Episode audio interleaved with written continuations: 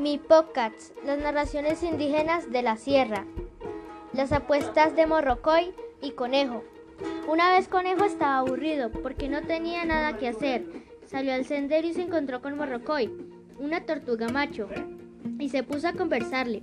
Podríamos trabajar juntos para ayudarnos y vivir mejor, le propuso. Sí, hagámoslo, le contestó Morrocoy.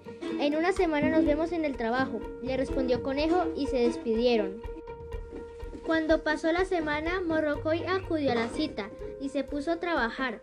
Aunque Conejo no aparecía, Morrocoy trabajó mucho y ya estaba terminando de quitar todas las malezas y de cortar los arbustos para despejar el terreno que cultivara.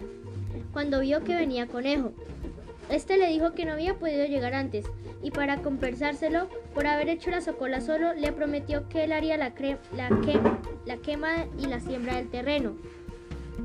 Un mes pasado y la socola ya se podía quemar, pero Conejo no aparecía. Entonces Morrocoy mismo la quemó y luego, y luego sembró maíz, yuca, guineo, batata, malanga y plátano grande.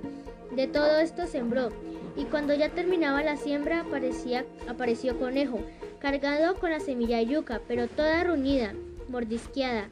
No es un secreto que a los conejos les gusta roler los palos de yuca. Entonces Morrocoy le dijo, si tú crees que esta clase de semilla es la que nace, siémbrala. Conejo se disculpó y agregó, no me creas flojo, yo haré la limpia de los cultivos solo, es lo que me propongo hacer. Morrocoy le contestó, así con mentiras, lo que va a pasar es que perderás todo. Tiempo después había que limpiar los cultivos y Morrocoy esperó a que Conejo apareciera para cumplir su promesa. Esperó una semana y como no apareció, creyó que Conejo quería engañarlo. Así que se puso a limpiar, mañana tras mañana. Durante casi dos semanas trabajó en la limpia los cultivos. Ya estaba a punto de terminar cuando llegó Conejo y le habló desesperado. He estado enfermo y no pude, y no, y no pude venir a trabajar. Morrocoy no le creyó. Usted es así. Otra vez está echando mentiras.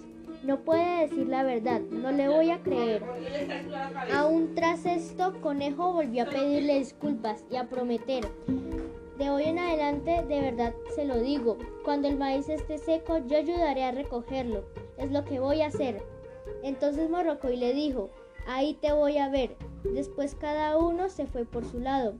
Pasó el tiempo y el maíz estuvo seco y tampoco apareció conejo y Morrocoy se puso a recoger el maíz y amontonó todo en una toja, una casa que tuvo que hacer para guardarlo.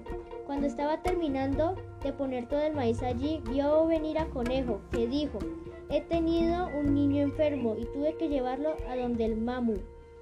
Así dice siempre, le contestó Morrocoy. Yo recogí el maíz solo, he hecho todo solo, luego toda la cosecha será mía. Entonces Conejo le dijo, vamos a apostar, ¿quién de los dos es más hábil? Corriendo y el primero en llegar será el dueño de todo el maíz. Morrocoy estuvo de acuerdo y acordaron que en dos días se encontrarían en el sitio de competición. Después se fueron cada uno por su lado. Conejo quería volver a engañar a Morrocoy y se fue contento. Reía porque estaba seguro de que Morrocoy corría menos que él y así iba a ser muy fácil quitarle todo el maíz. En medio de su alegría, fue, a donde su mamá a decirle que ahora su maíz estaba recogido y que pasados dos días se lo traería. Y su mamá también se puso contenta. Pero Morrocoy tenía un plan para ganarle y cuando ya estaba cerca el día de la competencia fue a invitar a varios de sus compañeros y se dispusieron en ese día que uno de ellos se ubicaría en la mitad de la carrera, otros más arriba y al final, y uno encima del maíz. Morrocoy y Conejo se encontraron para la competición y juntos se prepararon, listos para salir a correr. Cuando el momento llegó, Morrocoy se lanzó a la carrera, pero Conejo se quedó en la, en la partida un rato, revolcándose. Y después se fue. Desde la mitad de la carrera gritó Morrocoy y ahí se vio que iba más adelante. Al escucharlo, Conejo corrió y corrió, pero a medida que corría, escuchaba el grito de Morrocoy más arriba. Conejo corría más rápido, pero ya se oía el grito de Morrocoy echado sobre el maíz amontonado. Así fue que perdió otra vez Conejo. Así se cuenta, y Morrocoy quedó como el dueño del maíz, como siempre lo fue. Este cuento es igual al de la liebre y la tortuga, y También nos enseña, nos deja una moraleja que es de trabajar duro y luchar por lo que queremos. Así podemos llegar a nuestras metas o a lo que nos propongamos. Por eso les invito a leer este cuento. Es muy divertido. Es del libro Las narraciones indígenas de la sierra.